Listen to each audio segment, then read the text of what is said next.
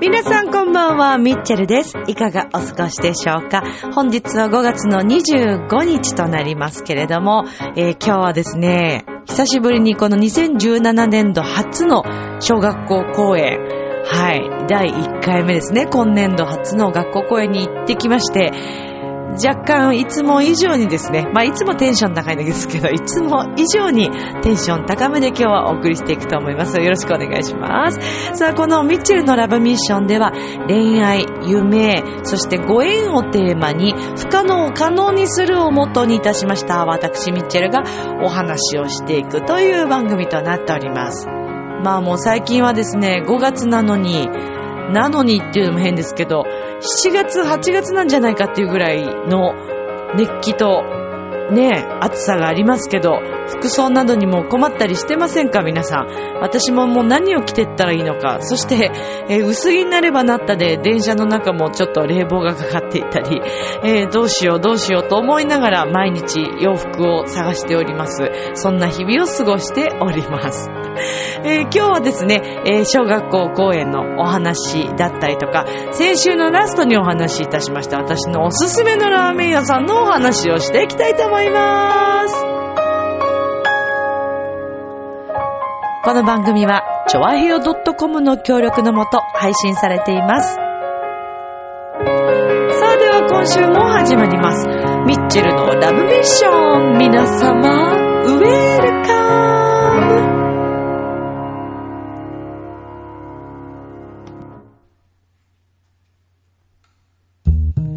ム。ねえ、楽しんでる？めたりしてない？ジョアヘオ .com を聞いているそこのあなた、ミッチェルと一緒にラブミッション。ラブミッションみたいなね。もうね、テンション高すぎますよ。今日のところは特に。いやーもうね、私、学校公演の時って、朝まあ早いんですね。場所にもよりますけども、まあ大体関東県内、もしくは東北に行くことが、私たちは関東組になっているので、関東東北組っていう感じなんですよね。事務所はですね、大阪にありまして、えープロシードアーツというところなんですけども、もう本当にあの、この事務所はですね、えー学校公演の、えー事務所の中でもかなり歴史が、まあ、ありまして、えー関西の方では、あの、落語家さんとかね、都内でも、あの、落語家さんとかも行きますけども、落語家さんとかが、まあ、司会をされたり、実際に落語を講演したりとか、そんなこともしていたり、あとは和太鼓。私昔あの司会で行かせていただいてたんですけど、あとは雑技団のね、えー講演に私も司会で伺っていて、で、えーまあ、最近は、あの、本当に雑技団の、えー司会もたくさんやらせていただいたんですけども、まあ、最近は演奏のお仕事が結構私は多くてですね、まあ、お姉さんって言っていいかどうかはちょっとさておきとして、一応、歌のお姉さんということでお仕事をさせていただいておりますけれども、まあ、考えてみれば私このお仕事はですね、大学の、えー、3年生か4年生の時かな、先輩から、あの、まずちょっと私が今日入れない、今回入れないからっていうことで、いただいて、で、代わりに入ってっていうところから始まったんですけど、その時からですね、えー主要メンバーはあんまり変わっていなくって、もう考えてみればもう本当に15年以上のお付き合いでですね、えー、まあ、本当仲がいいですね。で、皆さんそれぞれ活躍されていて、自分たちでグループも持っていて、オーケストラに入ったりとか、えまあ、ちなみに楽器の皆さんは、えミニオーケストラだったり、えーフルのさすがに人数だともう50人以上だからそんな、そんなね、多くいたら大変なことになっちゃいますから、まあ学校公演はだいたい多くてね、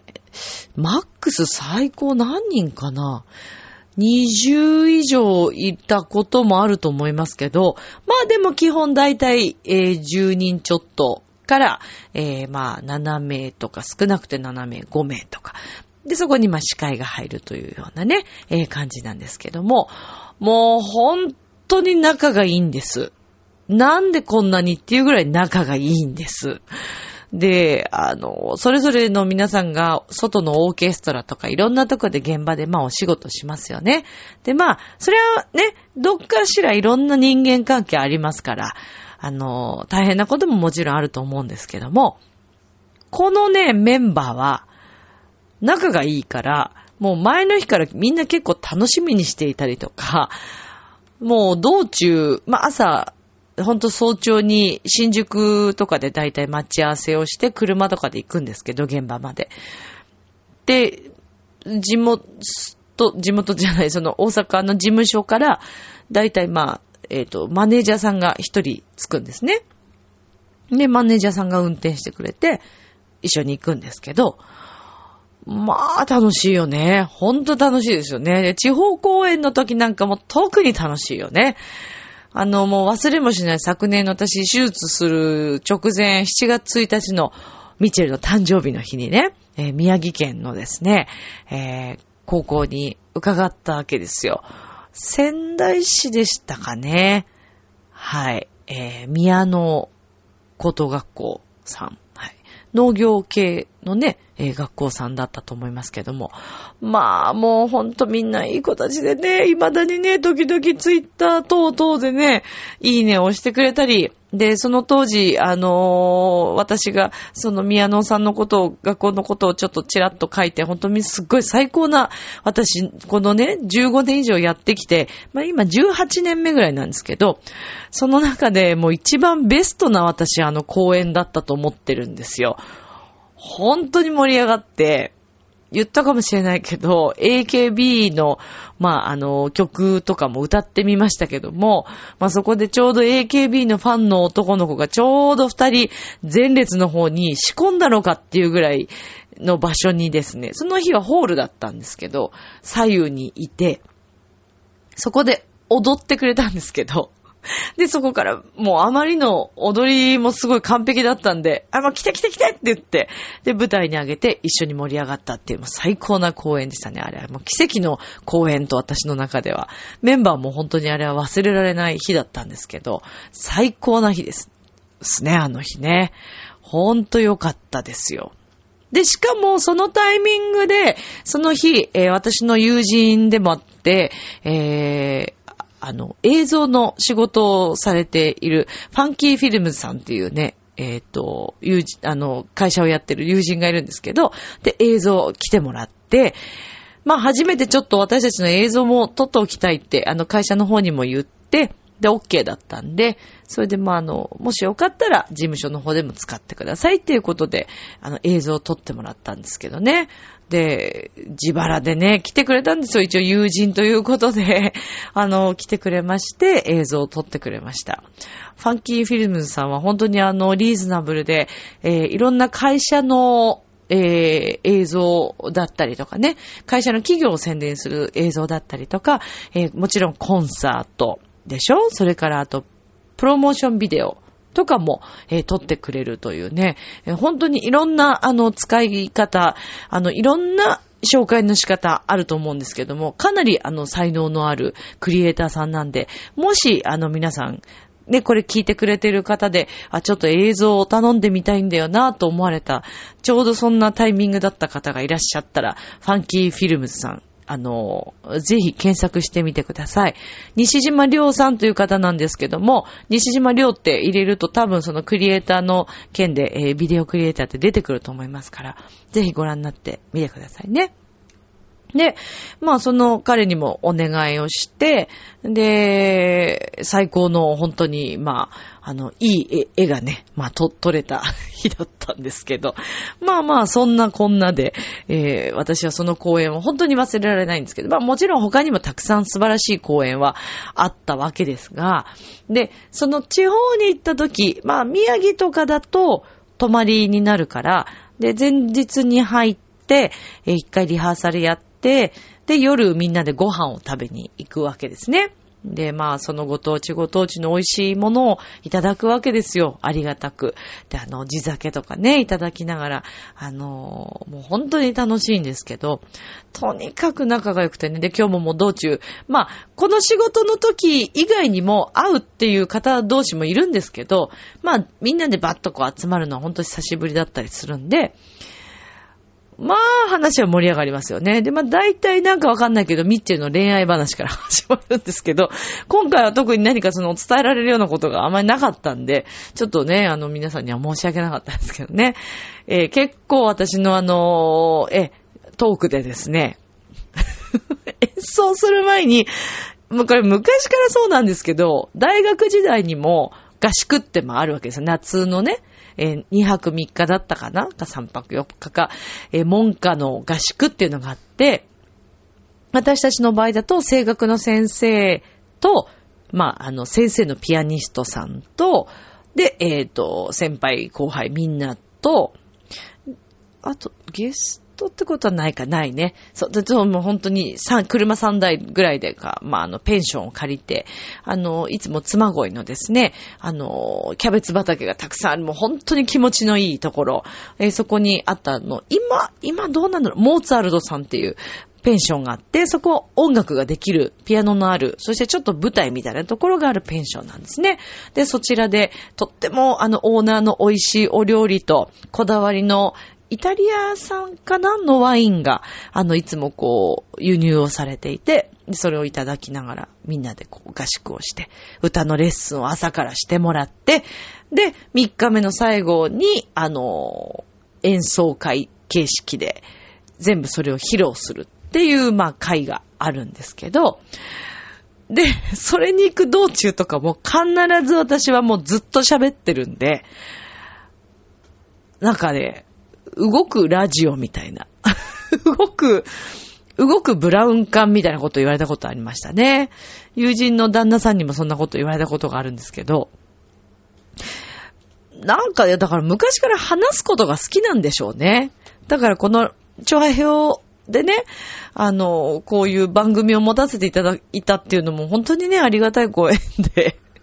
まあ喋ろうと思えばもう永遠に多分おそらく喋れるんじゃないかっていうぐらいもうずっと喋ってます。私これ学生の時から言われてましたね。栗は3分、3分も黙ってられないよね、みたいな。多分1分も無理かもしれないですね。沈黙に耐えられないんですよね、私ね。だから私恋愛でも沈黙に耐えられなくて、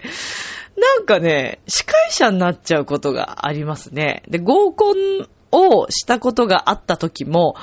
なんか結構、その、私はなんか保護者みたいな 感じで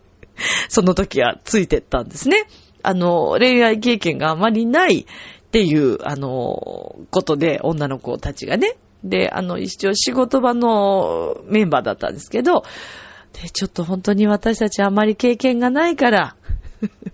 私別に経験がすごいあるわけじゃないですけど、まあ一応ね、あの、お話できるんじゃないかってことで、あ、いいよって言って全然行くよって言って行ったんですけど、で、まあその際もで、結局その日の合コンのお相手の皆さんは、あまあ、相手の皆さんもすごい、あの、いい企業の、えー、有名どころだったんですけど、向こうもね、あの、本当にシャイな、えー、男性陣。で、技術術、技術だって、技術、技術者さんとか、それ会計系の、その会社のね、会計系の方、営業の方と、えっ、ー、と、そのピアノの女の子が、まあ、知り合いだったっていうか、まあそこで繋がって、で、まあ組んだという合コンだったんですけど、まあ、それ最初ね、もう待ち合わせ有楽町だったんですけど、結構前の話ですよ。結構前の話ね、これ。あの、有楽町の駅で待ち合わせをしてたわけです。で、時間、私結構ギリギリに行ったら、なんか女の子だけ固まってて、あれ？と思って、あ、おはようってまだ来てないの？みたいなことを、私たちの業界ではすぐおはようって言っちゃうんだよね。おはようございます。あの、夕方でも夜でもおはようございますので。で、あれ？とか言って、言ったら、ごめんとか言って。え、どうしたんだろうと思ったら、あれ来てないのって言ったら、いや、来てるんだけど、えー、どこどこって言ったら、お互いにグループ同士で固まって、ちょっと、ちょっと離れてんですよ。何、何、何、この、この、なんか、団結力のなさっていうのがもう、もう最初にあって、ほんとごめんね、みたいな。何がって言ったら、向こうあんな感じなのって言って失礼でしょ？向こうあんな感じっていうかね、向こうも緊張してんですよ。だから、あの、いよいよ、まあ、話してみようよ、みたいなね、感じで。で、私は、あ、こんにちはって言って、まあ、そっから私の司会者がね、始まったわけですけどもね。だからまあ私はあの合コンに連れて行きますと大体まああの司会者になりますんで、えー、もう現地についてあのご飯屋さんにね着いた時に、えー、じゃああの皆さんちょっとまず自己紹介からしましょうか、みたいなね。なぜか仕切ってしまうという。だから、そう、私だから合コンで、あの、まあ私その合コンってそれと、もう一回、二回しかないですね。そのもう一回は、私が昔アルバイトしてた時に、上司の方とかとも仲良くって、社員の人とかと仲良くて、私はバイトなんだけど、で、ディズニー系でしたね、それは。それでその時に、その社員のすごい若い男の子で、私すごいいいなと思って気に入ってたんだけど、その人が、あのー、彼女を作りたいって。で、誰か紹介してってことで、で、私のちょうどその時生徒さんが あの、ピアノとか、あの、歌の仕事をしつつ、アルバイトをしてたんで、私。で、その生徒さんが、私、彼氏が欲しいんだっていう話をしてたから、こういう人がいるんだけど、どうって言ったら、ちょっと会ってみたいっていう話になって、じゃあ、あの、会いましょうと。で、向こうも、看護師さんでしたね、彼女は。それで、えー、向こうもお友達連れてきてくれて、だから男性陣、まあ、既婚者の方も一応まあ、あの、同伴で、あの、別に遊びに来たとかいうわけではなく、その、えー、社員さんの上司として、まあ、来てくれて、どれだけね、そんな、そんな10代とかじゃないんですけど、その社員さんも。でもみんなが心配してたんですよね。すごいかっこいいんだけど、なかなか彼女ができないって言って。で、まあ、あの、まあ、合コンしましたけどね。まあ、結局、その彼は、まあ、すごいいい人なんですけど、あの、酔っ払っちゃいましてね。で、かなり、あの、連れてった子たちが引いてしまったっていうね、とっても残念な。申し訳なかったなと思って。飲んだことないからさ、そこまで飲んだらどうなるかっていうのわかんないもんね。本当にね。合コンで結婚までに至ったっていう方もやっぱり中にはいらっしゃるとは思うんですけど、どうなんでしょうね。私もでも、まあ、結婚式1000組以上ささせていただきましたけど、司会を。慣れ初めとかね、いろいろ伺っていくと、結構まあ、飲み会で、まあ、あと、お友達が組んでくれた食事会っていうのが多いですかね。もう、なんていうのかな。本当にお付き合いをするんじゃないかっていうのをもう前提でお互いをこう引き合わせてるっていうのが多いですね。私の友達もやっぱりお互いのお友達にこう紹介してもらって、もう会ってすぐに結婚するなと思ったって。で、もうね、そんなお付き合いしないうちに3ヶ月ぐらいで結婚しちゃった子もいますしね。まあだからこれもご縁なんでしょうね、と思うんですけどね、本当にね。うーん。まあ何が言いたかったかっていうと私はもうあの、1分も3分も黙ってられないよっていう話ですよね。そうなんですよ。だから最近、あの、タクシーとかに乗ってもそうだし、ご飯屋さんであんまり人がいなくてなんとなく顔見知りになってきたらま喋るし、ねえ、だんだんだんだんね、どこ行っても喋るようになってきちゃってね、本当に。私は遠慮という言葉はないのかっていうね。まあ楽しいからね、いいんですけどね、盛り上がるからね。一応空気は見てますよ。忙しそうだったら、大変そうだったら喋りません、もちろん。そこは見てますけどね。で、で、そこからのですね、先週前回最後に私、あの、タンタン、タイガーという汁なし担々麺を食べに行くっていう話をしたと思うんですけど、まあ正直ね、あんまりこう、ラジオとかで紹介してしまうと、お店もすごい混んじゃうかもしれないし、あのー、ね、ちょっとこう、私にとっての隠れ家的な感覚もあるんで、あまり大好きだから、もしかしたら、あの、遭遇するかもしれません。っていうぐらい、行きたいお店なんです、そのお店。うん、もう大好き。まあもう名前言っちゃってるからですけど、まあ、タンタンタイガーというね、えー、これは、大江戸線とか、都営浅草線かな？の蔵前の駅から歩いて、えー、8分から10分ぐらいですかね、のところにあるお店なんですけども、まあ、こちらのね、もう担々麺が本当に美味しくてね、汁なし担々麺って食べたことありますか？汁がもちろん全部ないわけじゃなくてで、私ほんと最初は、あの、私の仲のいいね、えー、かなえちゃんっていう、あの、何度かこのラジオの中でも話させてもらってますけど、私の髪の毛をいつも、えー、セッティングしてくれてる素晴らしい美容師さんなんですけどね。えー、で、その彼女と彼女のご主人がこのタンタンタイガーさんを教えてくれたわけですよ。で、最初、違うラーメン屋さんに、あの、たまにこう3人で行ってたんですけど、で、ちょっと違うところ、そこ美味しいからって最初言われたんですけど、最初正直その汁なし担々麺っていうのがピンとこなくて、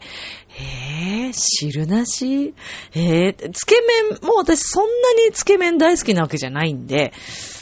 なんかその感覚だったんですよね。だからなんかちょっと、えー、ラーメンって言ったらの汁があってって思ってたから。でも、とりあえずじゃあ行ってみようと思って行ってみたわけですよ。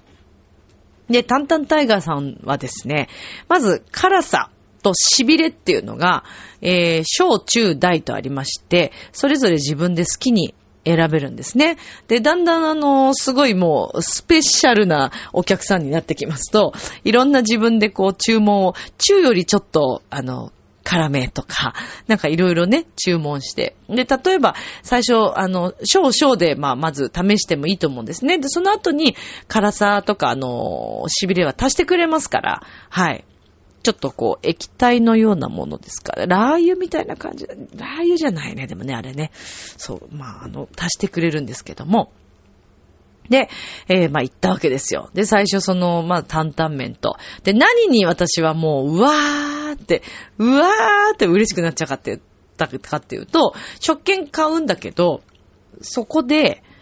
パクチーがあったわけですね。トッピングで。で、パクチー、えー、と、ダブルパクチーとか、三つぐらいあったかな。もうすごい、すごいたくさん入ってるのもあるわけです。だから自分はそれでトッピングできるんですけど。で、あと、また、私も大好きな、アボカド。ええ。これもトッピングできる。そして、トマトもトッピングできる。最高な組み合わせなんですね。で、しかも、もうほんとこのお店はこの担々麺だけにこだわっているので、普通の担々麺か、女性向けの、えー、担々麺。で、この女性向けの方はちょっと野菜が少しこう多めだったりして、ねえ、女性の気持ちがすごくよくわかってらっしゃる、もう最高の店長さんとお店のスタッフの方ですよ。私も今ツイッターフォローしてますけど、店長さん、東山さんってお読みするんだと思うんですけどもね、ちょっと、ある芸人さんに似てる感じがするんですけど、ちょっとそれをまだあの、本人に言うまでの勇気はないんですけど、でも結構あの、店長さんともお話しさせていただいて、ほんと素敵なお店ですよ。もうお二人、いつもあの、お会いするお二人がいるんですけども、大好きですね、ほんと。お店の感じもね、すごくね、モダンだし、女性が一人で入っても、全然ゆっくりくつろげるようなお店です。ちょっと、あのー、狭いと感じるかもしれませんけど、外から見たときは。だけどね、ほんと落ち着くお店。私すごい好きです。で、お店のそのカウンターの感じもなんかすごい好きだし、落ち着くし、で、もうとにかく店長とそのスタッフさんもすっごく温かいし、で、挙句の果てにはもうね、美味しくて美味しくて、この担々麺ちゃんが。で、私はもうパクチー大好きなんで、昔パクチー嫌いだったんだけど、もうパクチー大好きで、で、パクチーも取って、アボカドと、で、最近はトマトもトッピングして。で、この間ね、えーと、ジャスミンティーがあって、えー、自家製のジャスミンティーということなんで、頼んでみたんですけど、この担々麺に合うわけですよ。もうこれからの季節はね、もうジャスミンティーと担々麺で決まりですね。私は当分、まあ、あの、ほら、あの、ファスティングもしたし、断食ね、断食もしたし、ちょっとグルテンフリーとかも、できるだけ小麦粉取らないようにとはしているので、うわー、どうしようと思ったんですけど、もう私は、タンタンタイガーさんのために、あまり他の小麦粉ものを取らないようにしてみようかなと思ってるぐらい、大好き。本当に美味しいです。ありがとうございます、いつもね。いやー、また行きますから、近々。はい。もうなんか食べてね、すぐ行きたくなっちゃいますね。こないだだから先週行ったでしょもう食べたいもんね。癖になるんだね、やっぱあの辛いものってね。いや、もう最高ですね。いや、もう次へ食べに行くのが本当に楽しみです。私はタンタンタイガーさんの T シャツができたら買いたいっていう話をしているぐらい、不安ですね、もうね。いや、他も店舗ね、増えてくれたらいいのにな、とかって思うんですけど、まあでも蔵前すごく面白い街で、この間散策したんですけど、蔵前の魅力をですね、より感じました。前回私、そのタンタンタイガーさんにどうしても行きたくって、仕事と仕事の合間を縫って、途中、まあ、通ろうと思えば通れるぐらいの感じだったんで、行ったんですけど、なんかもうそれでもね、なんだろう。えっと、あ、その行った時に、ブリキ屋さん？おもちゃのブリキね。とか、あと、駄菓子じゃなくて、あの、駄菓子屋さんで売ってるようなおもちゃとかあるじゃないですか。ああいう問屋さんみたいなお店もすごく多くて、面白いなぁと思ってたんですけど、で、この間一緒に、あの、かなえちゃんご夫婦と一緒に行った時に、えっとね、チョコレート屋さんがあるって言っ、で、私はチョコレート大好きだけども、今、お砂糖もちょっとあまり取らないように、ちょっと今ね、控えめにしてるんで、そしたら、そこのお店はもうカカオ70%とかも本当のチョコレートで、一応工場じゃないんですけど、そこの中でまあ作って、まあ工場か、作っているいるあのお店なんですね。で、2階にこうカフェがあって、っていうお店で、で、もちろん販売もしてるし、あと、拝見したらなんかあの、見学会その、チョコレートどういう風に作ってるのかみたいな。で、結構ね、夕方の時間でしたけど、夜か。夜の時間でしたけど、結構な人数の方たちが、そのチョコレート見学会みたいのに参加されてて、ええー、面白そうだね、なんて言ってたんですけど。で、私がね、飲んだ、えっ、ー、とね、チョコレートと、ホットチョコレートなんですけど、ほうじ茶が入ってて、ほうじ茶とチョコレートのコラボレーション。これがね、合うんですよ。すごく美味しかったですよ。なんかね、ちょっと、せっかくだからご紹介しようと思うんですけど、ちょっと今調べてみましたらですね、あ、お店の名前がですね、ご存知の方もいらっしゃるんじゃないですかね。結構有名なのかな私は知らなかったんですけど、えー、ダンデライオンチョコレート。で、第1号店はサンフランシスコの、あれ、ミッション地区だって。すごくない？ラブミッションじゃん。ミッション地区。ミッション地区にあるそうですよ。はい。で、えっ、ー、と、まあ、日本の1号店が、どうやら、この、えっ、ー、と、そうですね、蔵前さんにあるのがそうみたいですね。で、えっ、ー、と、1階がチョコレートファクトリー、2階がワークショップスペースを、えー、併設したカフェだそうです。まあ、この本当に製造工程を、本当見ながら、えー、なんでしょうね。急にワンコたちのね、何かが始まりましたけど。まあ、とにかく美味しかったんでね、ちょっとぜひ皆さん行ってほしいと思います。明日もスマイルで、ラブミッション。今日もありがとう。